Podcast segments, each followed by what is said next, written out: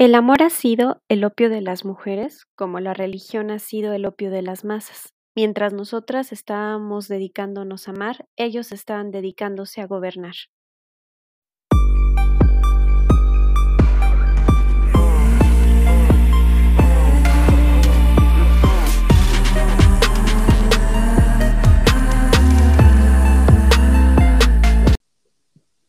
Hola, ¿qué tal? Bienvenidas. Nosotras somos Feministas, un podcast de mujeres rock. Somos un grupo de mujeres cristianas y feministas que buscamos reencontrarnos con la verdad que nos hará libres, desde el cuestionamiento de lo establecido y la búsqueda de cielos nuevos y tierras nuevas a partir de los ojos de mujeres. Quédate con nosotras y disfruta de este espacio de reflexión irreverente, provocador, liberador y deconstructivo a partir del cuestionamiento de la fe y la sana doctrina a la luz de temas de literatura, historia, cultura, psicología y mucho más. Nosotras somos Pamela, Maleni y Noemí. Y estamos aquí porque queremos. Comenzamos. Hola chicas, nos da mucho gusto que nuevamente podamos estar aquí escuchando estas amenidades del Día del Amor, del maldito amor y la amistad, pues. la maldita amistad. La maldita amistad. Vamos a estar hablando un poquito del amor, de la deconstrucción del amor, de las ideas tradicionales del amor, de las ideas bíblicas del amor que también traemos cargando. Entonces, les invitamos a que también puedan, además de escucharnos, compartir con nosotras conforme vayan escuchando este episodio, de todas estas cosas a las que se han enfrentado, las cosas que han visto, que han vivido, que les ha tocado que les enseñen y que por favor no repliquemos más para poder avanzar y librarnos de estas cosas tan terribles como lo es el amor romántico.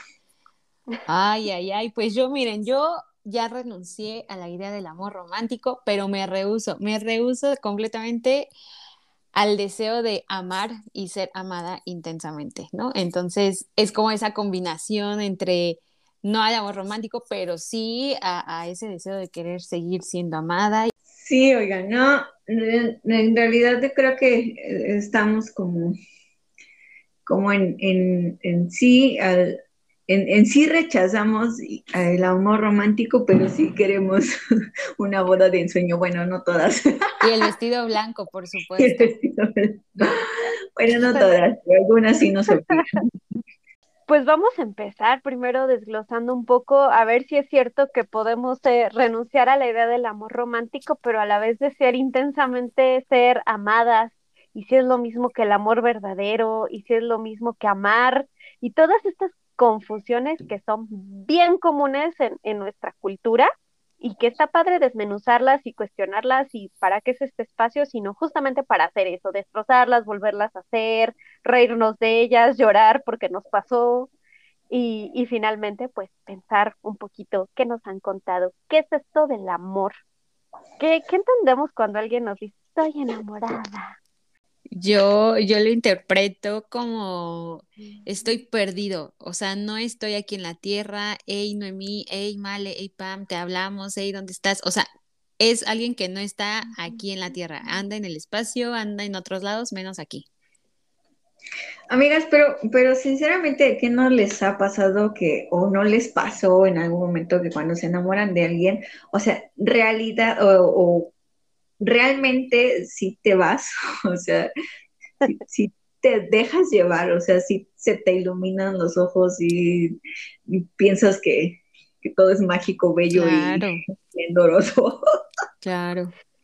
Sí me pasó, pero yo después de, pues, de mucho leer para este episodio y de convivir con ustedes, yo me pregunto, o sea, sí me lo pregunto real, si como dice Male, me dejé llevar ¿Por qué exactamente? O sea, ¿qué, ¿qué, ideas fueron las que me hicieron que me dejara llevar y arrastrar, literal, y, que trapearan un poco conmigo en este, en este tema del amor? O sea, algo que me importa mucho como reflexionar es esta parte de si lo, si lo decidimos o no, o, simplemente llega como ola y nos arrastra y nos lleva a donde se le da la gana.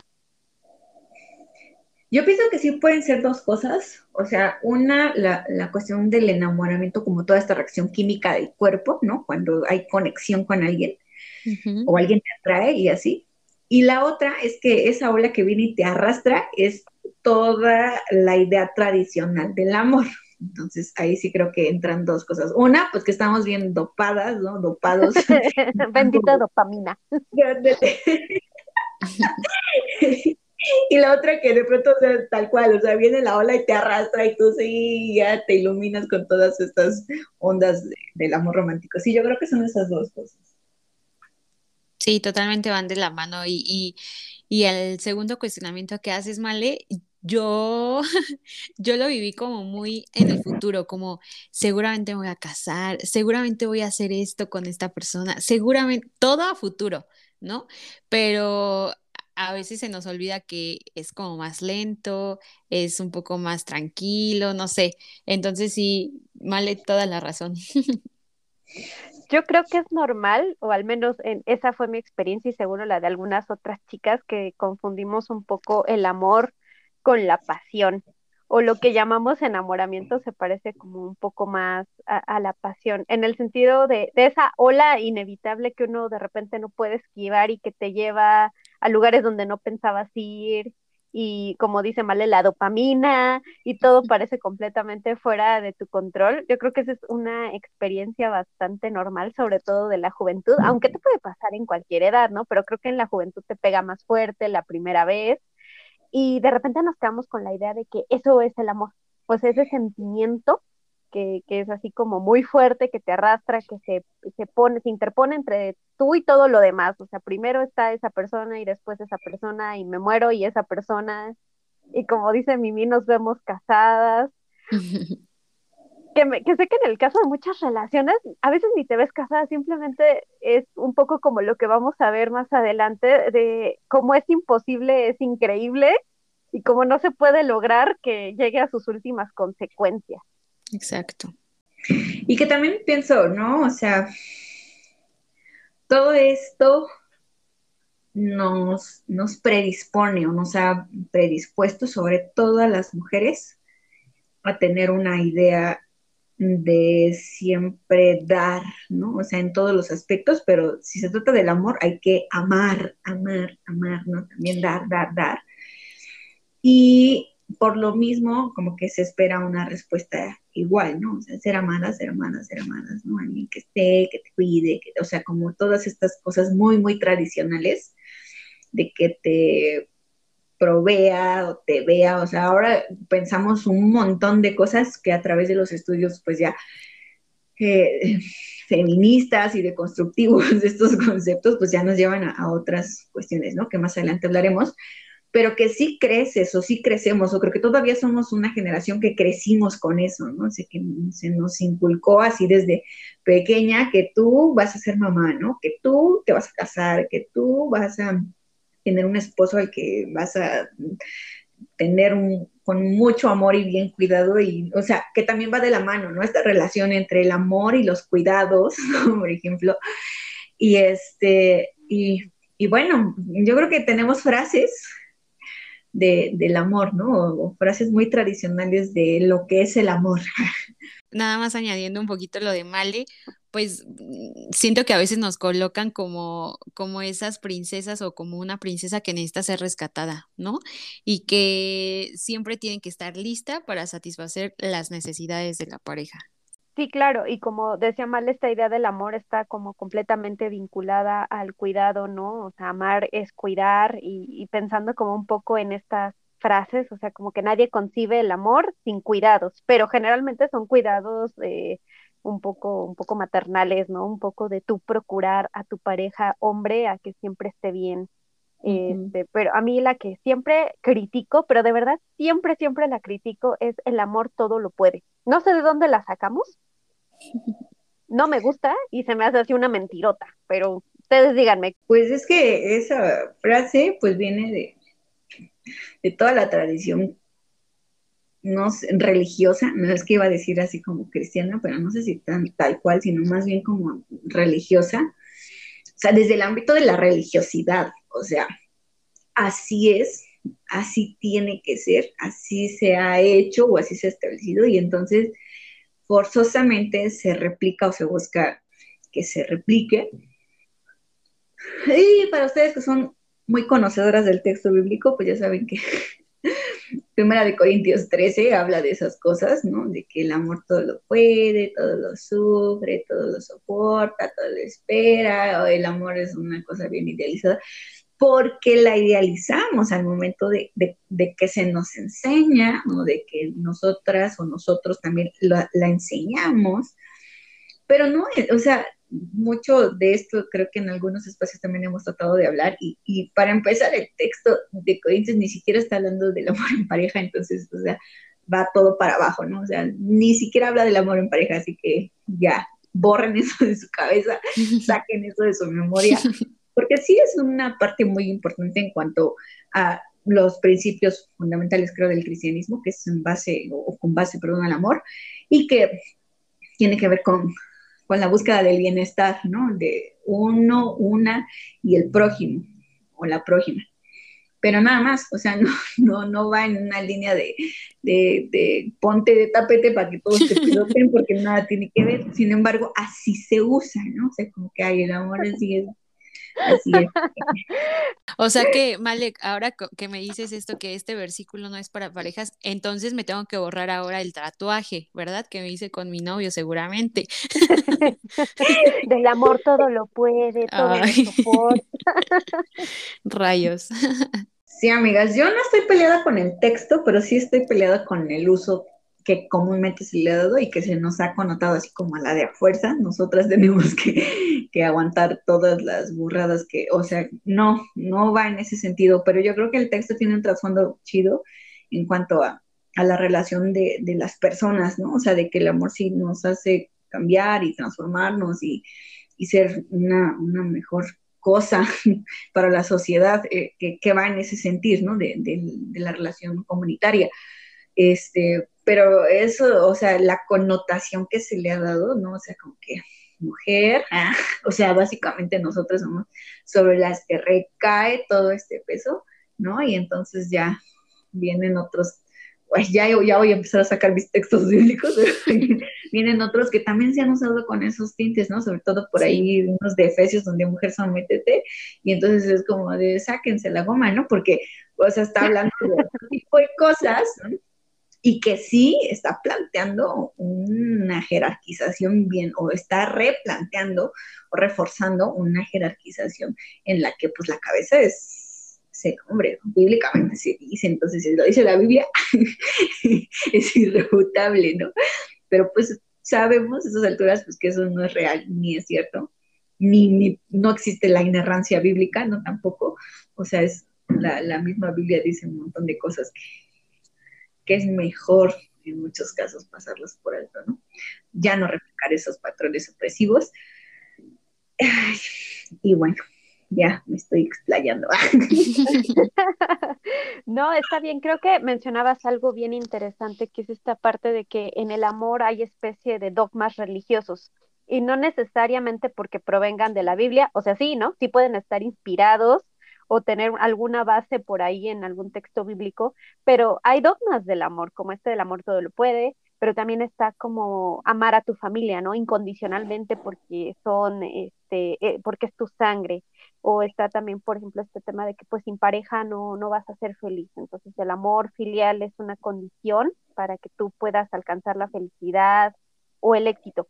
Y son cosas que no están escritas como en ningún lado tal cual, pero todos y todas no las creemos. O sea, llegamos a, la comprensión de que la vida es así. Mi pregunta es, ¿de dónde la sacamos? O sea, ¿quién exactamente o en qué momento se reproducen o las enseñan? Porque es un consenso. O sea, tú hablas con tus amigas y de repente es como, es que mi novio me trata súper mal, pero yo lo amo. Y ya, eso es como mágico, eh, así soluciona todo en la vida. Y como, pues yo lo amo lo vamos a arreglar de alguna manera.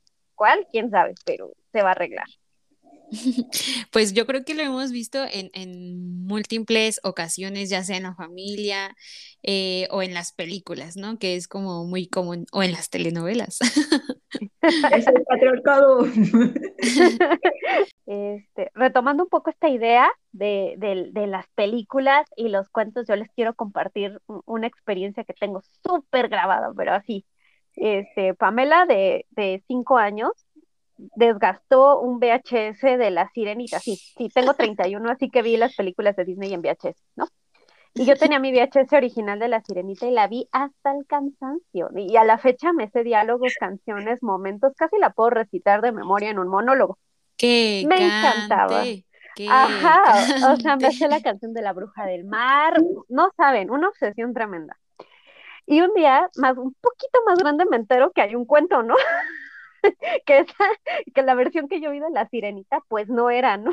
Aparte, quiero decir que a mí me gustaba La Sirenita porque era una princesa un poquito más activa que otras princesas Disney, ¿no? O sea, como que en esa época no teníamos tanto de elegir, no existía Valiente, este, no existía Moana, entonces entiendan a, los a las chicas millennials, no teníamos tantos modelos, es más, ni siquiera se había estrenado Mulan, entonces, contexto. Mm. Y las princesas que por ahí teníamos, pues eran Blancanieves, la Bella Durmiente, o sea, mátame, ninguna de ellas hacía nada, se quedaban dormidas y pues venían a rescatarlas. Entonces, para mí, pues la sirenita era un poco lo contrario, o sea, la sirenita se enamora, se enamora locamente y quiere renunciar a todo para ir a vivir con esa persona de la que ella se enamoró en un crush así súper pasional. Que destacar que ni con él habló, pero bueno, estaba súper enamorada y es muy activa se revela, hace todo, consigue su objetivo, sale y pues finalmente el objetivo era casarse con el príncipe y lo logra, ¿no? Yo encantada con la historia porque se me hacía como una mujer emprendedora. de repente, pues ya crezco un poco más, la vuelvo a ver, además leo el cuento y, me doy cuenta que hay varias cositas que, que, que no están tan chidas, ¿no? Dije, a ver, para empezar, aquí la que renuncia a todo por, por el amor de su vida es ella, renuncia familia, hogar, su talento que era su voz, incluso a su personalidad que era ser una, una sirena para que le den piecitos y pueda salir a correr detrás de un hombre, ¿no? Y luego veo que en el cuento las cosas no acaban tan bien como me las contó Disney y luego me doy cuenta de que eso es un patrón, que Disney me cuenta cuentos como me los quiere contar y donde no importa las adversidades por las que cruza el amor, las cosas siempre acaban bien. Y si te vas un poquito a los cuentos, las cosas nunca acaban bien, ¿no? Siempre es un tragedión, alguien se muere o el amor es imposible o acaban separados o, la chica acaba perdiéndolo todo por causa del amor. Entonces, eh, me llama como mucho la atención esta industria maquiavélica, y no quiero decir solo Disney, sino todo lo que mencionó en mi películas, música, telenovelas, que conspiran un poco para contarnos la misma historia una y otra vez, reforzándonos cosas como que si lo haces por amor, las cosas te van a salir bien o que está bien dejar todo lo que tienes porque estás enamorada y eh, aparte un poco esta idea como de lo inevitable, de que no, no estás tomando una decisión, sino el amor llega a ti y tienes que, que seguir un poco su llamado. Y spoiler, no es cierto. O sea, no. o sea, no. pues eso no es real. está acompañado de harta violencia o de pura violencia más bien. Entonces, continuar con esos, mm, con esas ideas solamente nos va a llevar a alejarnos de nosotras mismas a permitir violencias en nuestras vidas y a violentarnos a nosotras mismas. O sea, no es cierto, nada de lo que dice Disney es cierto, nada o muchas cosas de las que nos dicen esas canciones románticas, nada de lo que dice el amor romántico es cierto, o sea, no, solamente nos van a llevar a la destrucción. Eso sonó tan fatalista, pero yo creo que es real. No sé si ustedes pueden ubicar, así como este, este ejemplo tan clásico de yo creo que todos hemos visto la sirenita, pues en la iglesia nos cuentan muchas historias que van disfrazadas de que son historias de amor y así no las venden como historias de amor y de romance y que igual que estas están revestidas de un chorro de, no digas microviolencias, de violencias del tamaño del mundo y que ahí es donde aprendemos que, que si te maltratan es porque te aman. Y algunas de ellas ni disfrazadas, pero no sé cómo es posible que no lo vemos, ¿no? O sea, que tan cegadas estamos por todo lo que se nos ha vendido a las mujeres, que hay, y, a los hombres también, ¿no? O sea, también sinceramente creo que hay muchas cosas, al menos en términos bíblicos o cristianos o religiosos, que se pasan así como bien por alto, ¿no? O sea, la, por mencionar alguna como la mujer del levita, ¿no? Y entonces narran toda la historia de cómo la mujer este, atraviesa, se quiere ir y siempre si no se va, se va, finalmente se va, pero la van a traer, la van a encontrar y la encuentran toda violentada, la, ni siquiera está muerta, ¿no? Porque todavía eso es una cosa ahí que algunos dicen que ya estaba muerta y el texto no dice que estuviera muerta y entonces la descuartiza el tipo, ¿no? Se la lleva y la, la entrega hacia algunas tribus y así, y entonces todos como de, ah, sí, recuerden esa furia con la cual hay venganza por las naciones, por la maldad de las naciones, entonces todo el énfasis está en la, maldad, de las naciones y nadie se presta un poquito a mirar todo lo que atraviesa esa mujer, ¿no? Y nadie se escandaliza por eso y, y entonces como que se pasan por alto muchas cosas en el texto bíblico. Y bueno, pues empezando por creo yo que por Adán y Eva, ¿no? Sí, es, es un mito fundacional bien importante porque de ahí vienen muchas de nuestras ideas de la construcción de la, de la pareja, ¿no? El hecho de que estemos creadas para hacer ayuda de otro ser, que es un ser masculino, que estemos subordinadas aparte por nuestra culpa, ¿no? Porque fuimos nosotras las que desobedecimos y así. Y así como la historia que contaba también Male, eh, yo siempre me siempre me causó mucha curiosidad la historia de Oseas y Gomer. No es una historia tan conocida, igual que la de Levita, no es como una historia que, ah, que nos encante andar repitiendo, porque es difícil de, de, comprender, ¿no? Hasta como que sacar la enseñanza es, complicada, ¿no? No te la dan en la escuelita cristiana de vacaciones, pues, ¿no? Pero para quienes no estén tan familiarizados, pues Oseas es un profeta y Dios lo manda a casarse con una mujer adúltera. y algunas versiones dicen una ramera, una prostituta, otros dicen una mujer adúltera, podría ser simplemente una mujer que no estaba casada y que se sabía que mantenía relaciones con otros hombres, lo cual no la hace ni la una ni la otra cosa. Entonces, pues ya desde ahí como el hecho de que Gomer sea eso, eh, a eso se le encasilla, eso es lo que es, entonces desde el inicio pareciera como que el profeta le está haciendo un favor, como por, por cumplir con la voluntad de Dios y a mí cuando me narraron esta historia, sí me la vendieron como una historia de amor, ¿eh? O sea, sí me dijeron, esta es como el máximo de amor porque o seas hombre de Dios, eh, pudiendo haber elegido a cualquier otra persona, obedece a Dios y elige a esta mujer pues de mala reputación, que además ella, no recuerdo si una o dos veces, se va y se regresa a lo que ella estaba haciendo antes de que la encontrara Oseas y quién sabe si la obligó a casarse con él, ¿no? Y entonces Oseas tiene que ir y la compra, o sea, literal la compra, no sabemos si va y paga por sus servicios o más bien la encuentra eh, en, en casa de esclavitud y la compra para volvérsela a llevar. Y no es posible que sigamos consiguiendo ese tipo de historias como una historia de amor de una mujer que está viviendo su vida, haciendo cualquier otro tipo de cosas y es llevada un poco, pues no, no, sabemos si a la fuerza porque las escrituras no lo dicen, pero pues idea de ella no fue, enamorada de Oseas no estaba. Y yo creo que tampoco tenía muchas ganas de estar con él porque varias veces se fue, ¿no?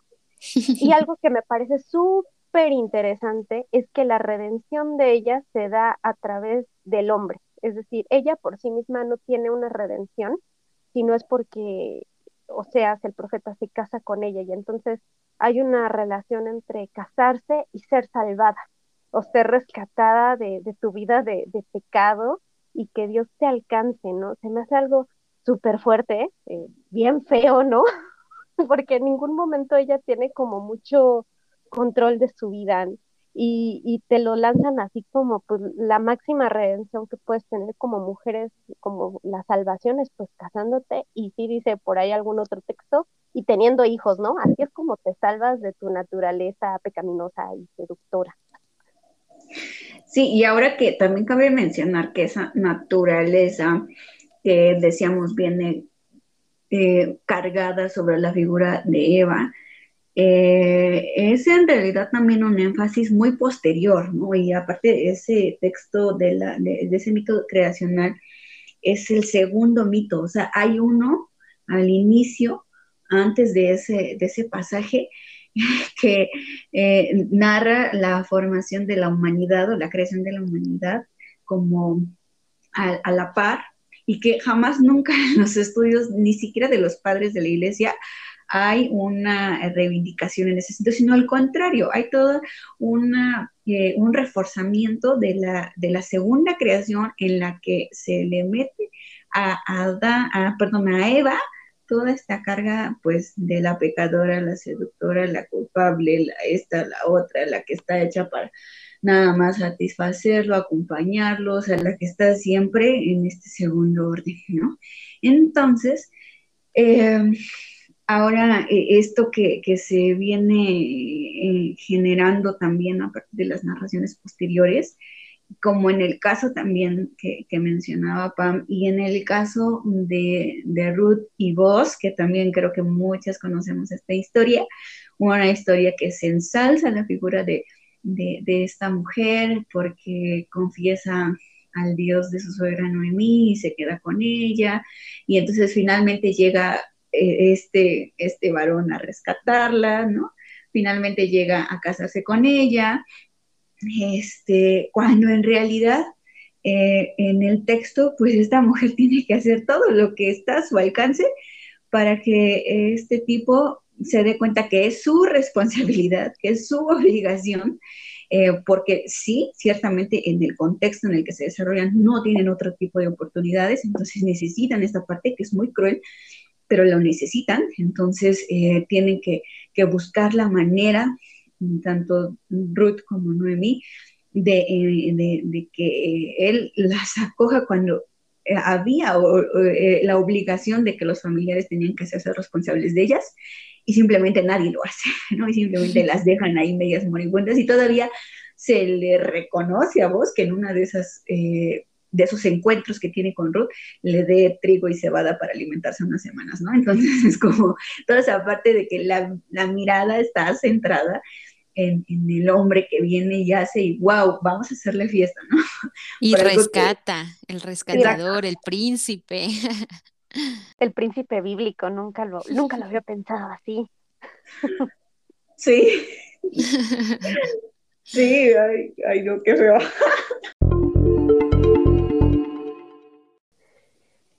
Chicas, es bien terrible, pero también es bien interesante podernos dar cuenta de las subhistorias ocultas en las historias que conocemos tanto en las seculares como en las religiosas revelador, espanta, pero también te sale como, ah, ahora entiendo tantas cosas.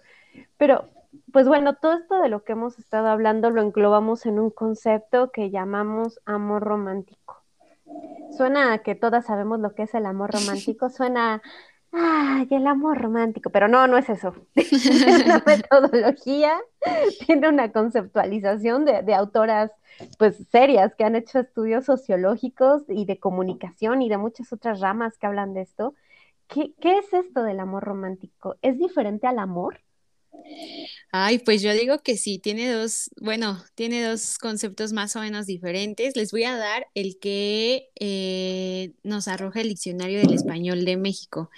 Dice que amor es el sentimiento, deseo, impulso de afecto, ternura y solidaridad por alguien las dulzuras del amor, el amor desdichado, la intensidad del amor, el amor a la humanidad, la nostalgia del amor. Como que esa, esa definición me gusta, no, es, no está como tan tan fea, tan patriarcal. la siento tranquila, pero ahí les va la de nuestra queridísima y amada Real Academia Española, ¿verdad? Amor, según la RAE, es un sentimiento intenso del ser humano que partiendo de su propia insuficiencia necesita y busca el encuentro y unión con otro ser. Es el sentimiento de afecto, inclinación y entrega a alguien o a algo. Y pues obviamente la tendencia a la unión sexual.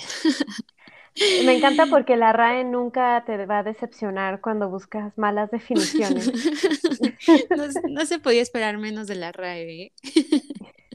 Esa de, de, porque estás incompleto, entonces buscas el amor, está increíble. Sí, sí, sí, o sea, y obviamente, este, eres una persona insuficiente, claramente. Dios, qué fuerte. O sea, los que, lo que nos acabas de leer son las definiciones de, del amor, ¿no? Pero a mí me parece que encajan bien en lo que es el amor romántico o dan como muy buenos ejemplos de por qué todas y todos tenemos muy interiorizado que el amor romántico es amor. Ahora, ¿qué, ¿qué sería el amor romántico entonces? Pues nuestra querida Coral Herrera dice que el amor romántico es una construcción cultural y social. Es un mito que se, que se consolidó durante el siglo XIX en nuestra cultura occidental y que se expandió por todo el planeta gracias a la globalización.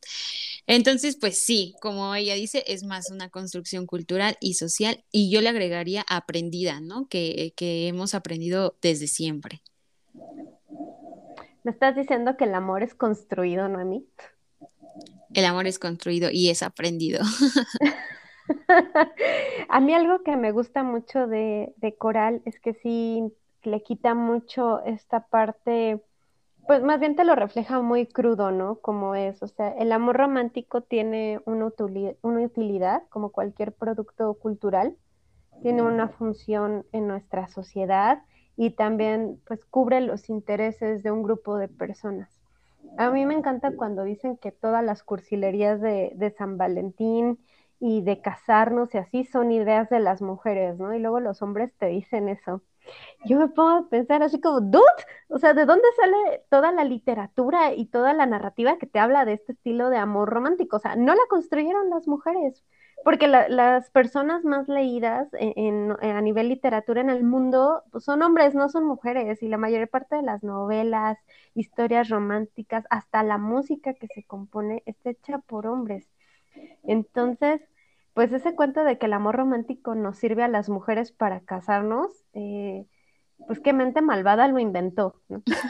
Y que además el amor romántico nos afecta a todas y a todos por igual. O sea, eh, eh, los hombres que digan, ay, no, es que ustedes se quieren casar y, y, quieren, y quieren ustedes que gastemos un montón en, en, un anillo y que no sé qué, pues justamente eso es lo que, mm, o sea, eso es lo que intentamos deconstruir, ¿no? Justamente la parte del amor romántico, que no necesitas casarte, que no necesitas pagar una gran boda, que no necesitas pagar un gran anillo, si no lo quieres, ¿no? Obviamente.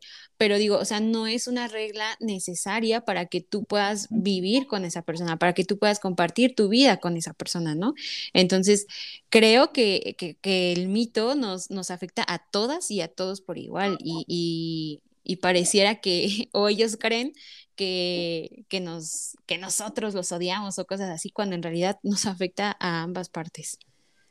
Sí, exacto, que somos las principales beneficiadas de que nos abran la puerta y nos dejen entrar gratis a los bares, porque pues finalmente somos mercancía de consumo.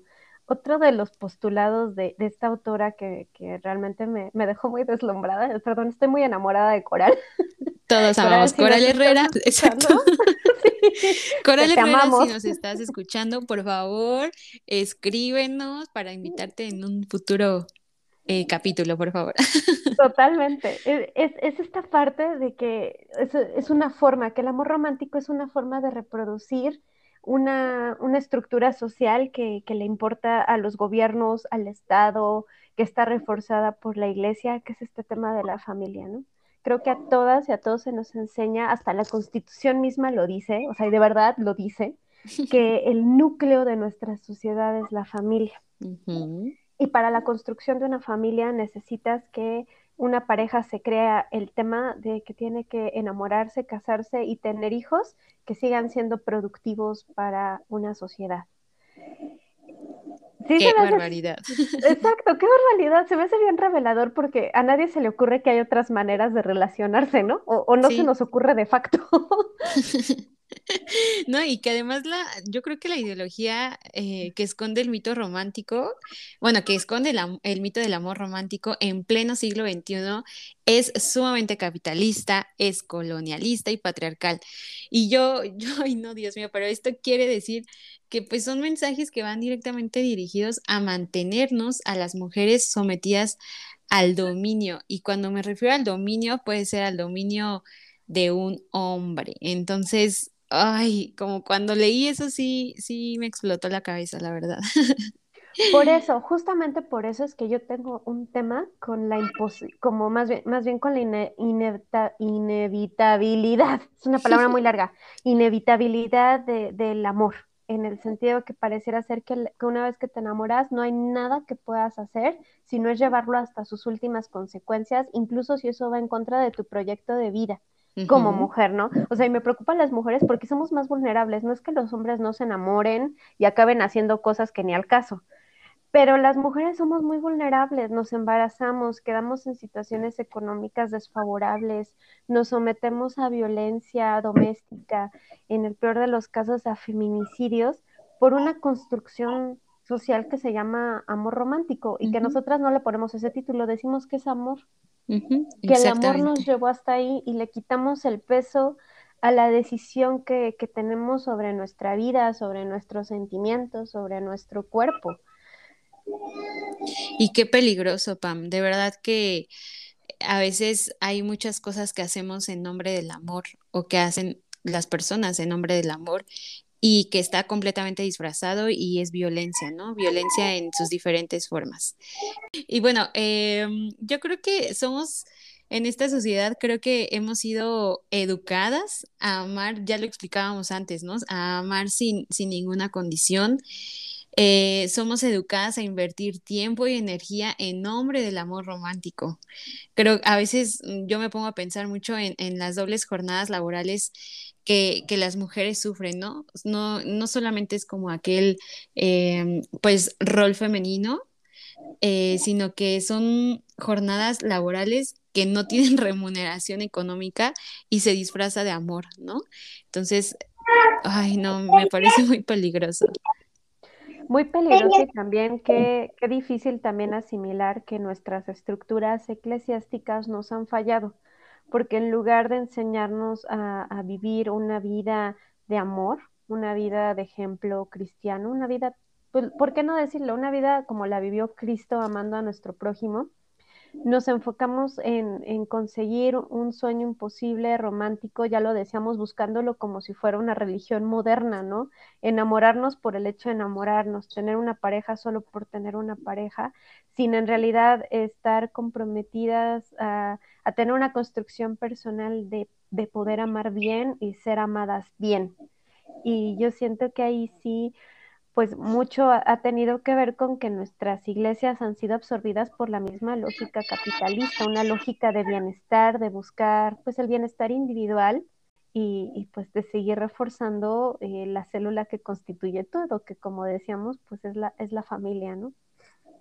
Totalmente. Eh, mm, ¿Qué te parece, Pam, si, si damos algunos ejemplos sobre algunos mitos del amor romántico? Yo tengo uno que, que digo, ay, me, me, me, lastimó, me jodió mucho por mucho tiempo. y, y, y, no sé, pero es el que de verdad más daño me ha hecho y es el, el felices para siempre, ¿no? Qué difícil, o sea, e, estar envuelta en una situación eh, donde no solamente es tu familia, no solamente es tus amigos, sino que ya tu pareja conoce a tu iglesia, tu iglesia conoce a tu pareja, el pastor, la pastora, ay no, o sea, de verdad terminar una relación, eh, eh, o sea, como en todo ese, en ese contexto, a mí, a mí no a mí me resultó muy difícil. Entonces, creo que también le falta un poquito más a, nuestras autoridades, ¿no? De, de, la iglesia, pues ser un poquito más empáticos y empáticas con nosotras y nosotros eh, en el decir, bueno, no pasa Te puedes equivocar, ¿eh? Sí, sí, sí, sí, o sea, no pasa nada, no porque ya yo los conozca, tienen que durar toda la vida, pero no, o sea, terminas la relación y entonces viene el que, pero ¿qué pasó? Te vas a ver mal entrando con alguien nuevo a la iglesia, pero, o sea, cosas que solamente pareciera que nos revictimizan, ¿no? Y, y realmente es muy jodido. A mí un mito que, que, me encanta, me encanta hablar de él, pero lo odio, es el de que eh, ese me lo decía mucho mi abuelita, un poco el de el que bien te quiere, bien te hará sufrir. E, es un poco esta idea de que el amor va sí o sí con sufrimiento y que las mujeres vamos a sufrir por amor porque los hombres así son, tienen como una naturaleza donde no son capaces de seguir las propias reglas del amor romántico que ellos mismos inventaron. O sea, hay una doble moral bien fuerte de pues son infieles, no son afectuosos, nunca vas a recibir como el amor que estás esperando de ellos. Entonces, ese me parece súper fuerte porque muchas tenemos asimilada que el amor duele el amor de pareja duele y tiene que doler y si no duele, pues casi casi no hay pasión, ¿no? O, algo estás haciendo mal. No, qué peligroso. Y, y, a lo mejor alguien que no, no pudiera bien interpretar e, esa frase, no sé, me viene a la cabeza, em, no sé, cuando ya puedas tener como relaciones sexuales, ¿no? El, el, decir, ah, no, pues tiene que doler, y solo así es porque me ama y porque me quiere, o sea, ay, no, no, no, no, no, de verdad eso sí ya me voló la cabeza, qué miedo. Otro mito del amor romántico que, que, viene a mí es el amor lo puede y perdona todo. y qué peligroso saber, ¿no? Que, que, que dicho amor puede llevar a aguantar situaciones o acciones que sobrepasan nuestros límites y, puede perdonar una infinidad de violencias simbólicas, físicas y psicológicas. Así que no, amigas, no hermanas, no, no, no lo perdonen todo en nombre del amor. Otro que se me hace muy interesante que ya medio lo, lo abordábamos es el de la media naranja. Ese, ese mito es bien interesante porque es antiquísimo, o sea, tiene que ver también con mitos creacionales como el de Adán y Eva. Este, un filósofo que se llamaba Aristófanes ya decía que, que éramos personas que en realidad tenían, al inicio éramos seres de cuatro brazos y cuatro piernas que andaban por el mundo y luego algo nos pasó y nos separaron, entonces estás condenada o condenado a vagar por el mundo a encontrar a, tu media naranja todo el tiempo, ¿no? A tu otra mitad o como decía tu definición de la RAE, porque te sientes insuficiente. Hoy no, sí, el, el tener que al parecer buscar a alguien porque no estás completa o completo. Y si no la tienes o no lo tienes, pues no, o sea, no, no has escalado o no has llegado a esa parte del éxito.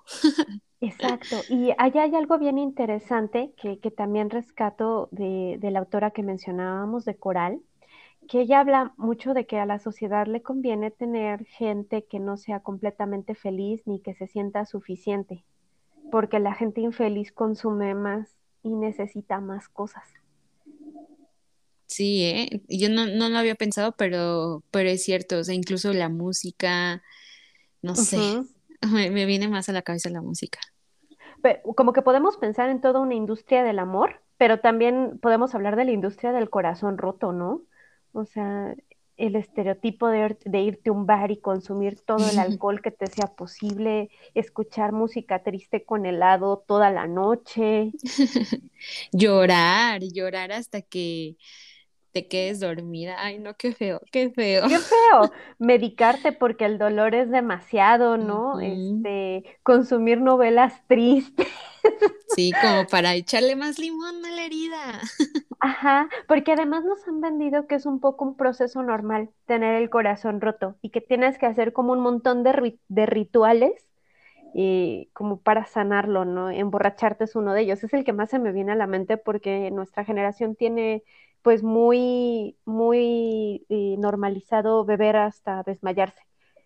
No, y no lo estoy diciendo como desde la parte de ¡Ah, amigas no beban, no, o sea, no es el tema, ¿no? El tema es como destruirte porque tu corazón, en, exacto, eh, como un poco inmolarte en nombre del amor. Ay, no, yo, yo, o sea, ya que pienso en toda esta parte, me pregunto, entonces, ¿cómo deberíamos construir el amor? O sea, ¿cuál, cuál sería como esa alternativa? No sé, el ya no tener que relacionarnos con hombres, quizá. Hay una autora que a mí me gusta mucho, que es eh, Kate Millett, que es muy conocida por un libro de los setentas que se llama Política Sexual, que tiene una mm. frase muy icónica ¿no? Que es el, el, amor ha sido el opio de las mujeres, como la religión es el de las masas. y ella dice, mientras nosotras estábamos dedicándonos a amar, ellos estaban gobernando. y pero también ella misma retoma como esta parte, o sea, no estoy diciendo que el amor es malo o que el amor en sí mismo es malo, pero que se ha empleado para distraernos de un montón de cosas que son importantes, como gobernar, ¿no? como tener representatividad política, como que nos interesen los temas comunitarios, por ejemplo, y pues para no dejarnos ser libres. Entonces, pues una opción es decir, amor, bye. ya no, amor, maldito amor, diría nuestra querida Male. amor, maldito amor, no sirves para nada. Pues, simplemente renunciar como a esta parte, como decías tú al inicio, de amar intensamente y ser amada intensamente. Pero si no quiero renunciar a esa parte, ¿cuáles son mis alternativas? y, yo creo que las relaciones sanas no surgen tampoco de la nada, sino que sí creo que es el resultado de nuestro trabajo diario. O sea, yo no puedo ir y decir, ay, yo necesito de mi pareja esto y esto y responsabilidad afectiva, necesito comunicación asertiva, necesito esto y esto y eso, si yo no lo trabajo, ¿no? O sea, si yo no tengo ese proceso de, de mi trabajo diario, o sea, ¿cómo, cómo puedo buscarlo en las personas, ¿no? Creo que desde ahí tendríamos que nosotras cultivarnos, tendríamos que nosotras, eh, pues también darnos de ese amor, ¿no? Para nosotras poderlo dar. Suena muy cliché, pero creo que, que sí es muy real. Sí, suena muy cliché la parte de ámate a ti mismo antes de amar a otra persona, pero es bien real. O sea, sí es muy real que, que si no, no podemos reconocer primero en nosotras mismas nuestras necesidades, nuestros gustos, vernos un espejo y saber quiénes somos, pues está muy difícil que otra persona nos ame. Pero hay, hay una realidad que con todo lo que hemos estado platicando ya no me parece tan sorprendente, que es que es posible que ni siquiera sepamos hacer eso, porque como tenemos una construcción toda distorsionada de lo que es el amor, es muy posible que no sepamos amarnos tampoco a nosotras. E incluso creo que muchas podemos caer en el tema de el éxito, ser exitosa yo, eso es amarme a mí misma, ¿no? O con eso voy a encontrar eh, mi, autoestima. Sí, yo creo que oh, no, me gustaría como romantizar el ejercicio de, amarnos diario, justo lo que decíamos, ¿no? Ni que es una tarea fácil tampoco, pero sí es necesario ir eh, pues cultivando acciones y pensamientos que nos beneficien a nosotras. Eh, por favor, chicas, sean amables consigo mismas siempre. O sea, a veces es muy común como eh, pues sabotearnos, por favor, no nos comparemos con otras mujeres. Y, es que yo creo que al patriarcado nos quiere y, le encanta vernos a todas comparándonos y compitiendo la una a la otra. Así que siempre que podamos, tengamos detalles con nosotras mismas y dedicarnos tiempo para nosotras también. Hay, hay algunas por ejemplo, tips que nos da, o si no tips, sí elementos que nos da una autora que justo nos recomendó Malek, que se llama Bell Hook, que a mí también me pareció muy maravillosa. También le quiero escribir una carta de amor, no de amor romántico, solo de amor, que, que habla como de estos ingredientes que, que, tiene la receta del amor y muchos son este, parte de lo que mencionó Noemí, ¿no? O sea, como esta parte de sí, o sea, amor es atención, es, es afecto, pero también es respeto, es compromiso, es confianza. Entonces, también cuando nosotras como podemos proveernos este, esas cosas a nosotras mismas, eh, pues estamos amándonos, ¿no? Incluso tener como la honestidad de, de, saber quiénes somos, cómo somos, cuáles son nuestros defectos, eso también es como parte de, de nuestro amor.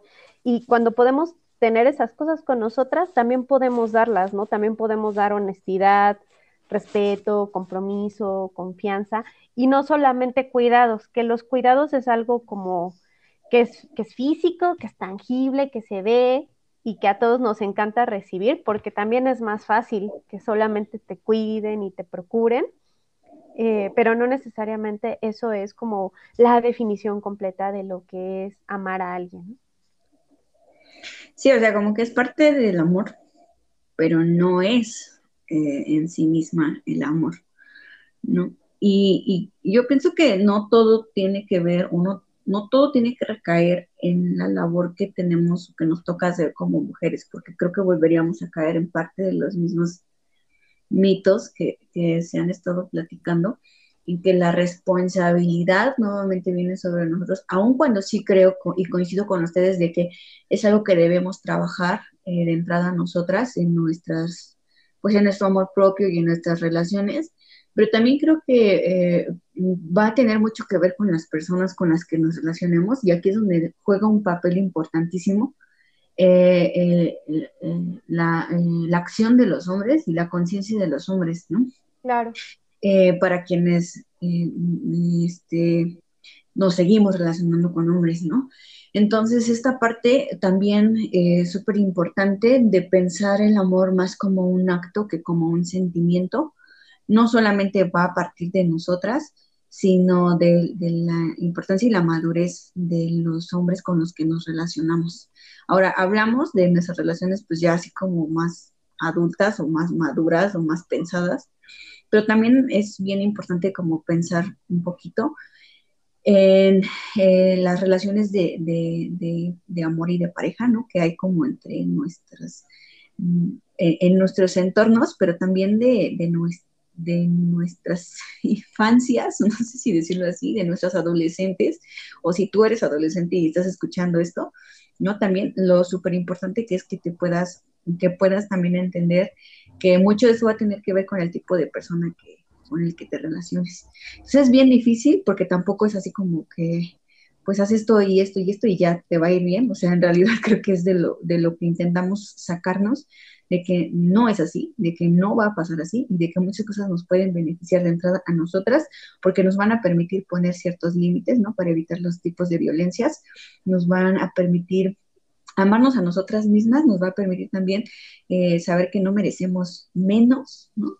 Que, y entonces esto eh, va a evitar que nos, eh, en cierta medida, no, no del todo y, tampoco nos libra, pero sí va a permitir o va a, fomentar o a favorecer que nos relacionemos con, con, tipos que, que, son, pues que no les interesan, ¿no? O sea, ya iba a decir así que son una mierda, pero pues es que sí los hay, ¿no? Y a muchos no les interesa y hacen y deshacen y entonces terminamos siendo como objeto de estas mismas opresiones. Pero pues ahí sí yo creo que lo que comentaba Noemí, lo que decía Pam, ¿no? La importancia de como de amarnos, de, de, hacer por nosotras y de favorecernos este, en cuanto a nuestra, nuestra propia esencia de vida, pues va a permitir que podamos establecer ciertos límites. Sobre todo cuando entiendes que hay cosas que son incompatibles con, con, el amor y las sabes detectar, ¿no? Y ya sabes que eso eh, no puede ser amor de ninguna manera, ¿no? Aunque te lo hayan enseñado, aunque lo hayas visto en tu casa, en tu familia, o sea, no importa, no debemos tener como la capacidad o debemos construirla, ¿no? No, no, no, no vamos a nacer con ella, pero debemos construir esa capacidad de detectar justo esas relaciones que pues no nos convienen, que nos están haciendo daño, que en lugar de abonarnos nos demeritan, que también creo que es una característica bien importante del amor, que es que la relación te ayude a crecer y a transformarte y a, mejorar. Eh, pues finalmente no es, un, no es un tema estático, ¿no? Algo que sí creo es que las relaciones nos cambian no deben de cambiarnos a pesar de nuestras intenciones y de nuestra voluntad, ¿no? Deben de cambiarnos porque queremos mejorar, este, conseguir otros objetivos, etcétera.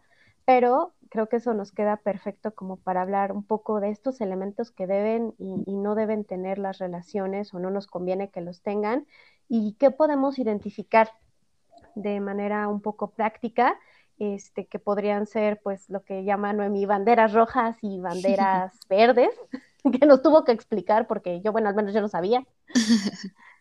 Ay, no, qué triste. Pues ya estamos por acabar el episodio de hoy, pero queremos cerrar como con esta actividad. Para las que no saben o los que no saben qué son las red flags, yo, yo definiría las red flags como señales de alerta, que podemos hacer una pausa o alejarnos completamente de, de la relación y pensar si podemos correr algún tipo de, de peligro y pues en cambio las, las green flags son aquellas señales que te hacen sentir segura y en tranquilidad. Teniendo en cuenta lo que significan las red flags y las green flags, Pam, Male, ¿cuáles son? Díganme su primera red flag que sí o sí no pueden pasar por alto. ¿Y cuál sería su green flag que sí o sí su pareja debe tener? Yo creo que una de las importantes, al menos para mí, es eh, de las red flags que no, que si minimiza tus emociones, ahí no es. Corre. Y yo creo que es como de las más, sobre todo como por esta idea que se tiene, ¿no? De que las mujeres son las sentimentales y los hombres son los racionales y así estas tonterías, ya sabes. Entonces yo creo que es parte de eso, o sea, de, decir no ni más, o sea, eh, es el patriarcado. por lo tanto, o sea, no pueden por, por decir esa parte, ¿no? O esta también, esta frase que me viene a la mente ahorita de, de que este, a las mujeres no hay que entenderlas o amarlas, o sea, también esa parte de la tontería, ¿no? Que se piensa sobre las mujeres, porque es una forma de minimizar las emociones, porque es una forma de violentar, ¿no? También, o de violentarnos. Entonces, no, yo, yo creo tajantemente que si minimiza tus emociones, o sea, que si minimiza lo que sientes, lo que te hace sentir su forma de actuar, ahí no es. Va, ¿y tu green flag? Este, pues alguien que respeta tu individualidad, ahí sí es. Ay, me encanta. Ahí quédense, amigas. ok, Pam. Ay, qué complicado. Tengo muchos red flags. pues yo en todos lados es como, ¡ah, alerta! Eso es bueno, eso es bueno.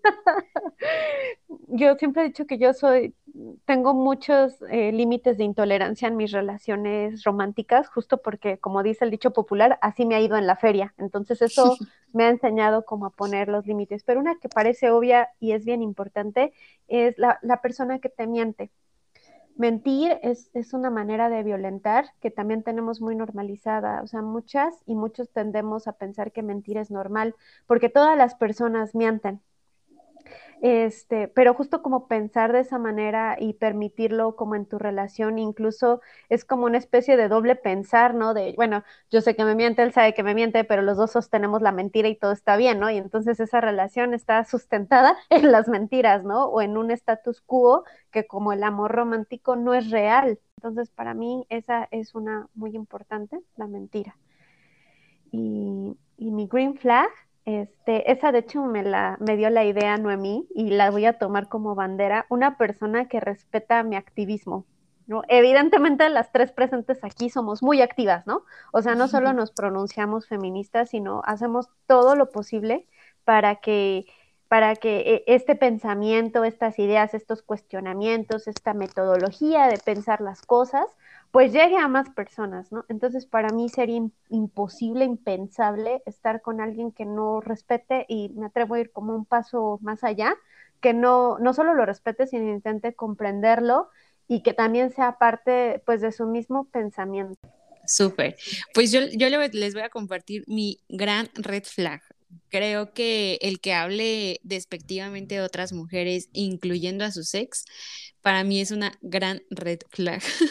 o sea, es que yo puedo entender que hayan terminado mal, ¿no? Porque a lo mejor hay relaciones que terminan mal, pero ya de ahí a, dirigirte a, tu sex despectivamente ya es otro nivel. Y eh, pues no sé, mi green flag es... Em, Ay, no sé, me gusta que, se interesen sobre los temas que, son de mi interés, ¿no? Y que em, no me cele. Esas son como mis dos green flags. Así que, pues teniendo en cuenta lo que significan las red flags y las green flags, eh, les hacemos la, invitación a, todas y a todos que en una libretita, mientras están en la sala, cocinando, en el camión, en el metro, puedan ir escribiendo eh, sus red flags. Mientras más escriban, mejor. ¿Por qué? Porque pues esto nos va a ayudar a, a tener como esas señalitas de alerta para alguna futura relación o incluso en la, en la relación que estamos, ¿no? Ustedes dicen, ay, no, pero pues mi novio no tiene ninguna. También es una red flag, amiga. Que no tenga red flags, que no tenga red flags también es una red flag. Y por favor, compártanos eh, todas sus red flags y green flags a través de nuestras redes sociales. Estamos en Instagram como arroba mujeres-ruag y en Facebook como Ya rumbo a finalizar este episodio 4, queremos introducir una nueva sección a nuestro podcast que es para responder preguntas, dudas y demás cosas que nos puedan ustedes lanzar en redes sociales, así que no tengan miedo, lánzanos su mejor bola y aquí estaremos respondiendo todo lo que nos pongan. Adelante, Noemí. A través de nuestro Instagram, Maluk nos escribió, desde su perspectiva, ¿qué es feminismo? ¿Cómo se relaciona o puede relacionar el feminismo y el cristianismo? Maluk, te mandamos un abrazo y un saludo siento que las preguntas que nos hace Maluk no, son cualquier tipo de preguntas, ¿no? Son las preguntas que eh, hemos estado intentando resolver durante estos cuatro capítulos que llevamos. Así que gracias, Maluk. Has entendido muy bien el meollo de este podcast. La primera, la de qué es el feminismo desde nuestra perspectiva. Ese es, ese es un clásico, ¿no? ¿Qué es el feminismo? Yo podría dar una respuesta pues bastante sencilla. El feminismo son al menos eh, dos o tres cosas. Es decir, una es, es una corriente de estudio, es un enfoque para estudiar la realidad social, política, económica, que lo que nos va a decir es que hay, un, eh, hay varios obstáculos y por lo tanto hay un atraso comparativo de los hombres, de las mujeres frente a los hombres en muchos aspectos de la vida, llámese laboral, este, llámese personal, y que mucho se debe a un sistema que denominamos patriarcado, ¿no? Que lo mencionamos por aquí, por allá, patriarcado esto, patriarcado el otro, pero tiene que ver con un sistema social en el que está construido nuestro, nuestro tipo de sociedades, eh, donde las mujeres tenemos ciertas actividades asignadas y los hombres otro, y eso nos ocasionan cierto tipo de problemas que son diferenciados a los de los hombres. Eso por una parte. Pero también el feminismo es una corriente activa política, es decir, no necesitas saber teoría del feminismo y conocer quiénes son eh, las autoras de la primera, segunda, tercera y cuarta ola y cuáles son sus postulados, sino simplemente ser una creyente de que hay una especie, hay una sensación de inconformidad de tu situación como mujer que observas en tu vida cotidiana, ¿no? ¿Por qué a mí me tocan los cuidados de mis hermanitos? ¿Por qué yo me quedo en la casa? ¿Por qué me pagan menos si hago el mismo trabajo? ¿Por qué me acosan en la calle? Y todo eso tiene que ver con desarrollar como una, parte de activismo eh, político, social, de que las cosas no están bien como están. Bueno, para mí, ¿qué es el feminismo? Yo, para mí, no el feminismo es esa, ese movimiento, iba a decir ciudadano, pero casi casi como partido político, pero no es un, movimiento social que eh, es por mujeres y para mujeres, ¿no? Es ese movimiento que, como dice Pam, nos involucra, puesto que tenemos muchas preguntas de por qué yo y por qué ellos no, por qué yo y por qué ellos no, por qué yo lo sufro y ellos no, y que busca como emanciparse de, y separarse, ¿no? De, de todo eso que, que nos puede dañar. De la segunda pregunta, todo nuestro episodio 1 está dedicado a esa parte. De hecho, la primera, la frase con la que introducimos feministas y con la que nos sentimos representadas es que ya no debemos este, preguntarnos si se puede ser cristiana y feminista, sino se puede y se debe, porque el feminismo es una, una búsqueda de justicia social.